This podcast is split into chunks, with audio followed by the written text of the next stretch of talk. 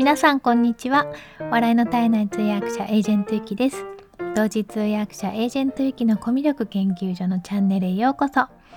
このチャンネルでは通訳やナレーター、プレゼンターなど言葉で伝える仕事をしているエージェントゆきがどうやったらもっと心に届く伝え方ができるのかを様々な側面からお話しするのが半分。そして残りの半分は好きなもののことや気づいたことを楽しく皆さんにシェアするチャンネルです。ということで今日も聞いていただいてありがとうございます。え今日はですね周りが喜んでくれていたら多分合ってる、えー、多分正解だよっていうあのアンジュ先生の漫画家のアンジュ先生がボイシでお話しされていたお話があってこれが私なんかすごく刺さったので皆さんにもシェアしたいなっていうふうに思いました。で合わせてですねもうちょっと時間があればなんですけどもあのスタンド FM を作ったあのあやたんさんの言葉っていうのがノートに書かれていていつもそれを私結構結構何回か見返すんですよねなのでそれもなんかね今やっぱりもう一度大事にした方がいいんじゃないかなと思うので皆さんにシェアできたらいいなっていうふうに思ってます。えー、まあそれをお話ししたいんですけどもちょっと本題に入る前にちょっと日報的なことでですねあの Kindle の出版のリライトをしてますよっていう話を昨日の放送でさせていただいてでね結構頑張ってリライトしたんですよね。昨日あのこのゲルクッションを持ってスタバに行きまして11時ぐらいから4時ぐらいまでかなずっとあの作業してました。さすがにちょっと5時間やるとなんか疲れてきたので ちょっと帰り買い物をしてでちょっともうちょっと作業をしてでちょっとあとは今日仕事があるのでちょっと仕事の準備も結構重たいのでそれもしたりとかっていうことで全部終わらなかったんですけどえっ、ー、とまあ3分の2今日ぐらいは終わりました。であとですね表紙も第1弾が来たんですよなんですけどちょっとねちょっとちょっとあのあれな感じでですね今ちょっと修正をお願いしております あのえっと Kindle 出版応援したいのマガジンの日報にはちょっとその写真も小さくして貼ってみたのでなんか皆さんどう思うかってもしあれば気になる方はちょっと覗いてみてください。ということで、まあ、着々と父としてですけれども進んでおります。応援ありがとうございます。で、えーと、今日の本題なんですけど周りが喜んでくれていたら多分合ってるっていうお話がすごく刺さったっていうお話なんですね。でこれはうんと、まあ、何を一番大事にするかっていうことなのかなっていうふうに思ったんですよね。でそのアンジュ先生がおっしゃってたのはすごくやっぱ漫画がもうそもそもすごい好きで書いてたらしいんですよあの学生さんっていうか生徒の頃から。で周りの人に周りの人をこう、まあ、描写するような漫画を描いてあげてこう見せてあげるとすごくなんかね周りが喜んでくれていたらしいんですね。でそれがすごく楽しくてでなんかこれが仕事にできたらいいのになみたいにこうポロッと誰かこれこの才能買ってくれないかなみたいにこうまあ昔は言っててで昔はその時みんなあのそんなの誰も買ってくれないよみたいに言ってくれてた言われてたらしいんですけども、まあ、結果としては今その才能が開花されてあのすごく超売れっ子の漫画家になられてるっていうことなんですね。でやっぱその原点がその漫画をその周りの人のために書いてあげたらすごい周りが喜んでくれていたってていうのが原点になってるっていうのを聞いてなんかすごくあなんかこの人本当に好きなことやってるんだなっていうふうに思ったのとなんかそこがやっぱりあるからあのずっと多分いいものを書き続けることができるんだろうなっていうふうに思ったんですね。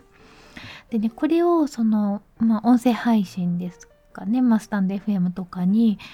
置き換えてみるとうんと何て言うのかなえっとちょっと、まあ、話が変わっちゃうんですけどあの9月にねその SPP に私も承認していただいてすごくありがたいですしモチベーションももうなんかややめる やめる選択はないっていうか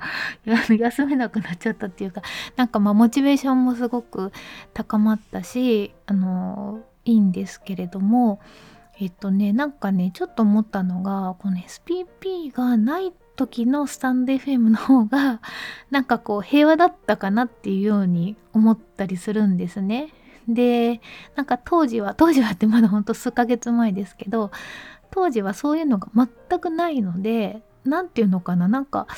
そこがを考える考えなくてよかったんですよ何も。で本当にそのなんか自分の配信をとにかくみんなに聞いてもらいたいってで聞いてなんかよかったよとか言ってもらいたいってもうそれだけなんですよね。うん、なんかほんとそれだけっていう感じででそれでつながれることが嬉しいっていう感じだったんですよ。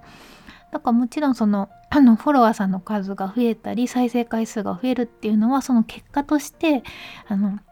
たくさんの人に聞いてもらって嬉しいっていう、まあ、ことの意味しかなかったんですよね。それがそのなんか収益につながるとかっていうのが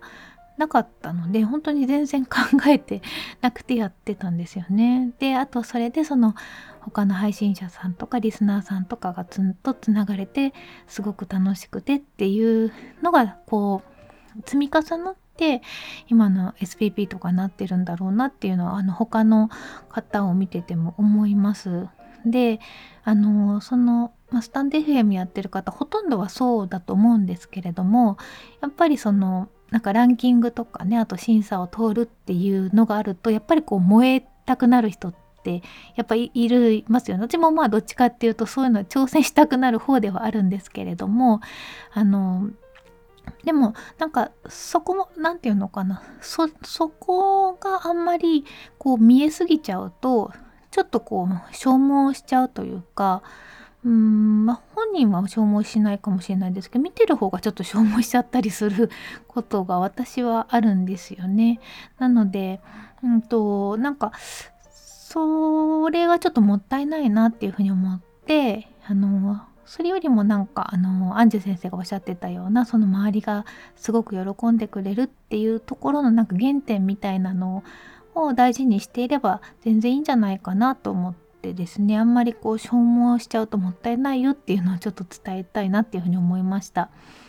であのボイシーじゃないや間違えたボイシーでアンジュ先生ボイシーで喋ってるんですけどあのスタンド FM とかだとまあえっとコアなファンの方あの皆さんにもコアなファンの方っていらっしゃると思うんですよね。で別にまあフォロワーさんじゃなくてもあの本当にリスナーさんでコアなファンの方、通りすがりの人でもなんか聞いてくれてあなんかこの放送すごい良かったなっていう風に思ってもらえたらもうそれ本当に一番嬉しいことだなっていう風に思ってます。で私が言われて本当に嬉しいなって思ったのは、まあ、あのたくさんの言葉いただいてるんですけれどもなんか例えばあのモヤモヤしていたけれども言語化してくれたとかすっきりしたっていうふうにおっしゃってくれたりあとはなんかまあ声に癒されたみたいな言ってくださるのもすごく嬉しくてなんか私も役に立ってるっていうその役に立ってる感っていうのもすごい嬉しいですよね。うんそれでうんなんか本当にそれが一番の原点なのかなっていうふうに思ってます。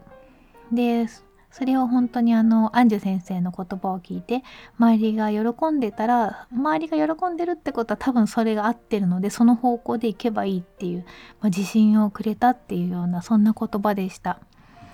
でねそのえっ、とスタンデド FM を作ったあやたんさんっていう方がいらっしゃるんですけどもそのあやたんさんがノートで僕らがスタンド FM を作った理由っていう投稿を5月にされてるんですね。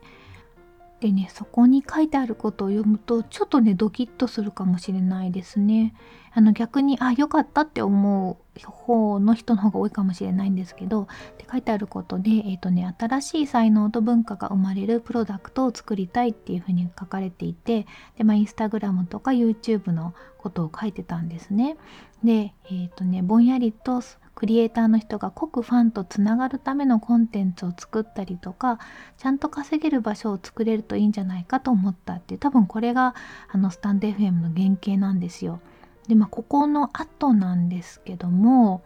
うんとね表現の場の中心がテレビからインターネットに移り芸能界のスーパースターもいよいよ本格的に YouTube に参入したりネットとマスの境界線もなくなってきてインターネットの空気が良くも悪くも急にマス化してきたと感じる。コンテンツに平等にアクセスできることが良さであるがみんながフォロワーを増やすことや PV 最大化のためにアテンションを集めるのに必死。その反動で届かなくていい人が勝手に見に来てブチギレたりする。とても炎上しやすくポリスと風紀員がブヨブヨしていて息苦しさもある。そうした空気の中で優しい場所を作りたいと思った。今の世の中ってどこか孤独を感じてどこかつながりを求めている。なぜか距離が近く感じられて本音が本音でつながれるその人の人となりが伝わってくるような場を。100人に刺さらなくても濃いつながりの一人が生まれるような場を。近いものを浮かべてみるとそれはラジオだった。ラジオは濃い熱狂的なファンが多くてどこかつながりを感じる。独特な場のように感じていた。パーソナリティの方にとって自由に本音を話せるホームのような場所場所であることがそうした空気を作っていると感じたっていうふうにおっしゃってるんですよ。なんかこれがスタンデリンも作った方が作りたい場所なんですね。なのであのなんだろうな消耗ちょっと消耗しちゃうなっていう方は多分合ってると思います私は。なのでね本当にこの優しいインターネットを作りたいっていうふうにおっしゃってるのでそれで方向間違ってないなっていうふうに思うんですよね。でねスタンド FM の設計で意識していることがあるっておっしゃってて優しいインターネット近いインターネット深いインターネットっていうのを作りたいっていうふうにおっしゃってるんですよ。だからねなんか本当にあの自分の配信をあの頑張ってそれでそれを聞いてくださる方がいて喜んでくださってでそこでつながりが生まれるっていうのが多分一番の原点だと思うのでなんかそれを本当に楽しくやっていくことそれを積み重ねていくことでいいんじゃないかなっていうふうに思います。でねまあちょっと、まあ、愚痴じゃないんですけれどもその SPP になったってすごくありがたいんですけどね。なんかねやっぱりちょっと踏み台にされそうになることとかも結構あるんですよね。なんかそれってやっぱり敏感に感じちゃうじゃないですか。本当になんかあの放送を聞いてくださってあのすごくこう良かったっていうか好意を持ってくださって近づいてきてくださる方はいいんですけどなんかねそうじゃなくてまあ、そんなに私全然フォロワーもあのツイッターのフォロワーも3,000人もいないですし影響力ないんですけどやっぱりなんかその何て言うのかなあやかろうだったら別にいいんですけどねあやかろうぐらいはいいんだけどなんか踏み台にされるのはやっぱりちょっと嫌なのでえ私も大事にしてよっていう気がするんですよ。私あの人間ですみたいな感じで あの大事にしてくれる人をやっぱり大事にしたいなっていうふうに思うので、うんまあ、これからもあの私は私のことを大事にしてくれる人を大事にしたいし私もあの好きな配信者さんの方とかリスナーさんのことは大事に思ってそういう行動をしたいなっていうふうに思いました。まあ本当にねいろいろ考えることがね増えますよね。ということでまあちょっと今日はあのプチ毒舌が入ってないかな？入ってないですよね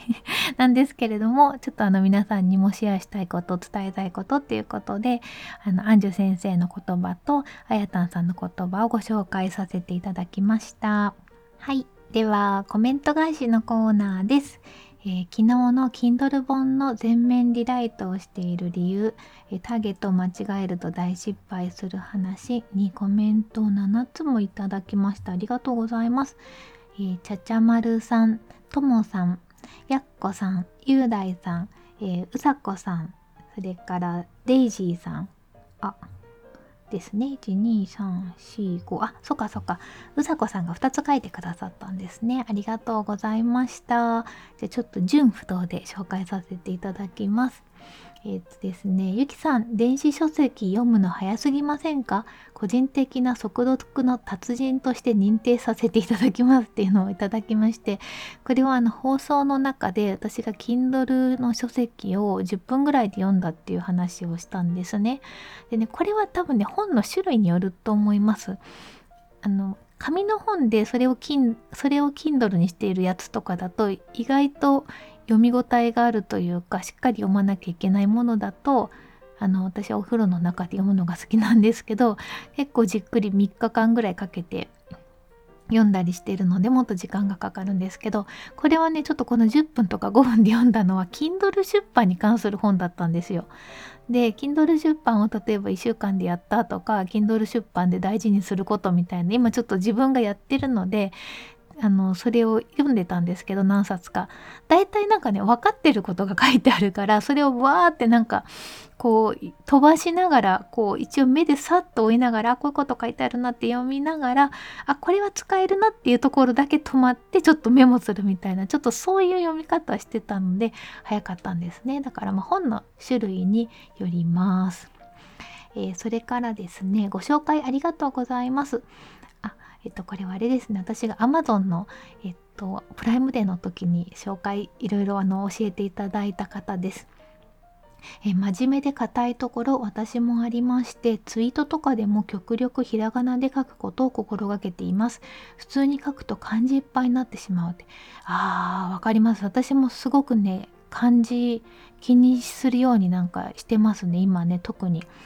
であの Kindle の方も今リライトをして漢字をね極力減らしてるんですよ。で実はちょっとあの外注で構成の方にお願いしようと思ってるんですけどその人が 全部漢字にしてきたらどうしようと思って